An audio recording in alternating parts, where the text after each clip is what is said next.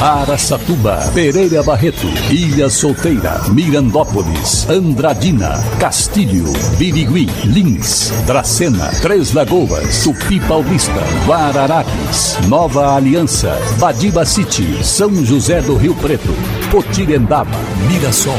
Azevedo Auditoria Soluções Empresariais apresenta SRC Notícia. A informação para mais de 3 milhões e meio de ouvintes. Apresentação Salvador Flaco Neto.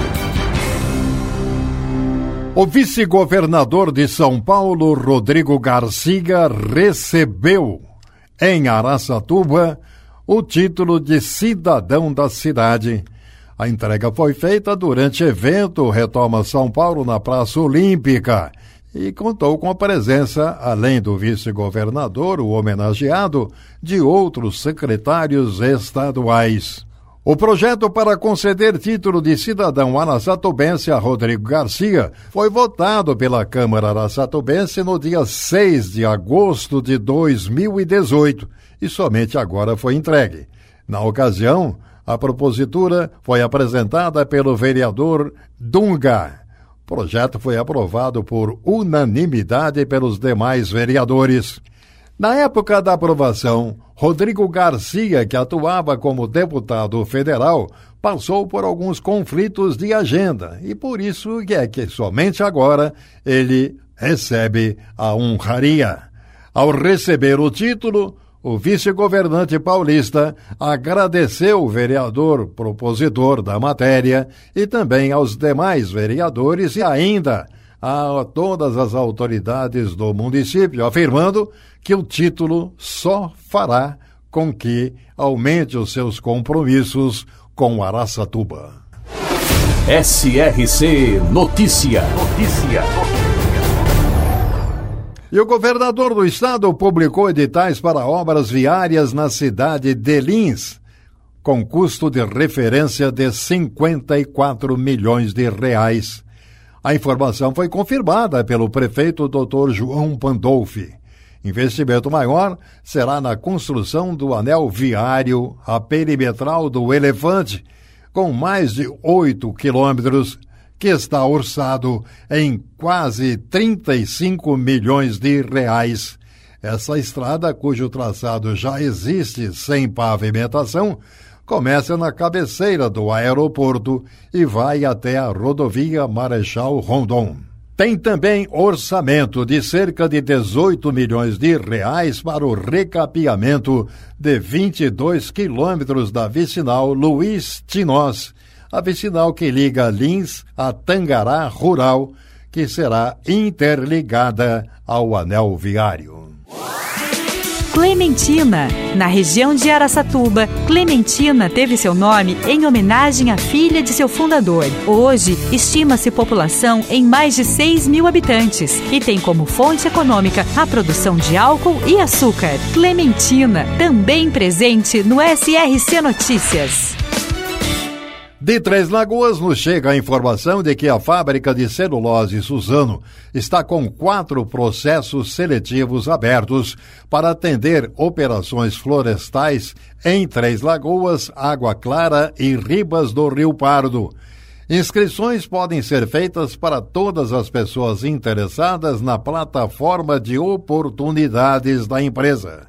Em Três Lagoas, são dois processos seletivos em andamento as pessoas interessadas na vaga de controlador de viveiro devem ter ensino médio completo, requisito obrigatório, experiência avançada com atividades de rotina de viveiro de mudas florestais, requisito desejável, automação industrial, requisito desejável também, mecânica industrial eletrotécnica, metrologia, inglês básico, preferencialmente experiência em operações de máquinas e equipamentos industriais. Todas as funções que estão sendo citadas têm requisito desejável. E agora, Tupi Paulista é notícia. Repórter Eduardo Costa, Tropical FM 87,5. A Prefeitura Municipal de Tupi Paulista está dando continuidade ao maior programa de recapeamento asfáltico da história do município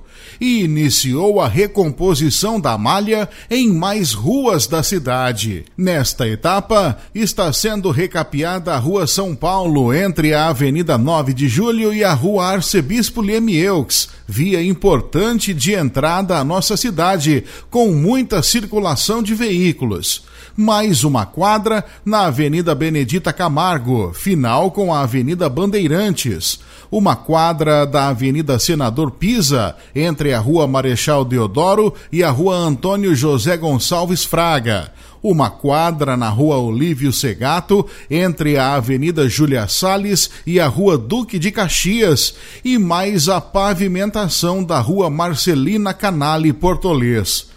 As melhorias são convênios federais através de emendas parlamentares e contrapartida da Prefeitura Municipal de Tupi Paulista.